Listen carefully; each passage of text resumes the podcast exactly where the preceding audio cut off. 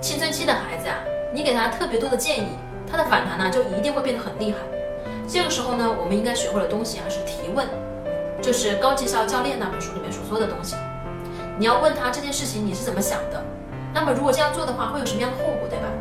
在所有的这些备选方案当中，你觉得你最喜欢的是哪一个？还有没有更大的可能？你看，当我们用 G R O W 这四种问题，G 是目标，R 是现实，O 是选择，W 是意愿，用这四组问题问过去啊，这个孩子的思路就逐渐清晰了，他能够找到自己的责任感。一个人做事呢，最重要的就是来自于他对现状的认知，还要有责任感。所以啊，让他认知现状，让他肩负自己的责任，他才能够把这件事情做好。如果我们用告知的方法告诉他你应该怎么做，你应该怎么做，他既不会建立认知，也不会建立自我责任，他会觉得反正都是你让我这么做的，所以我没有做好，怪谁呢？怪你呀！而且他更没有动力去做好，为什么呢？如果你跟他一起做，他就做好了，那不是会显得他很没面子吗？这件事在你看来，给个轻松的建议就好了。那我多笨，对吧？我之前都没有做好，所以啊，我用你的建议来做的时候，潜意识当中我都会刻意的把它做坏，做坏了来找你说，你看我用了不管用啊。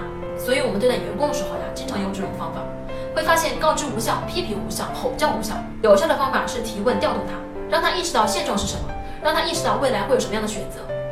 所以呀，一个父母如果能够学会提问，而不是用告知的方法，对叛逆的青春期的孩子有莫大的帮助。然后第二个沟通的技巧呢，就是要学会反映情感。反映情感很简单，就是你能够准确的说出对方彼此的感受。我知道你听到妈妈这样说，你很失望。我知道你特别想去参加那个 party。我知道你此时此刻很生气。你看，这就是反映情感。当你能够准确的说出对方此刻的感受的时候呀，你就等着那个奇迹发生好了。什么奇迹呢？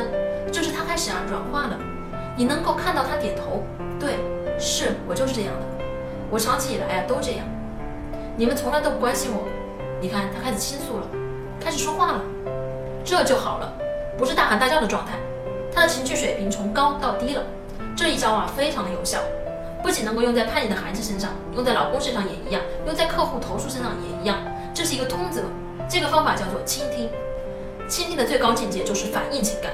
在对方情绪激动的时候，我们能够通过自己理解对方的语言，准确的说出对方此刻的情感感受，就可以让对方的情绪水平降低。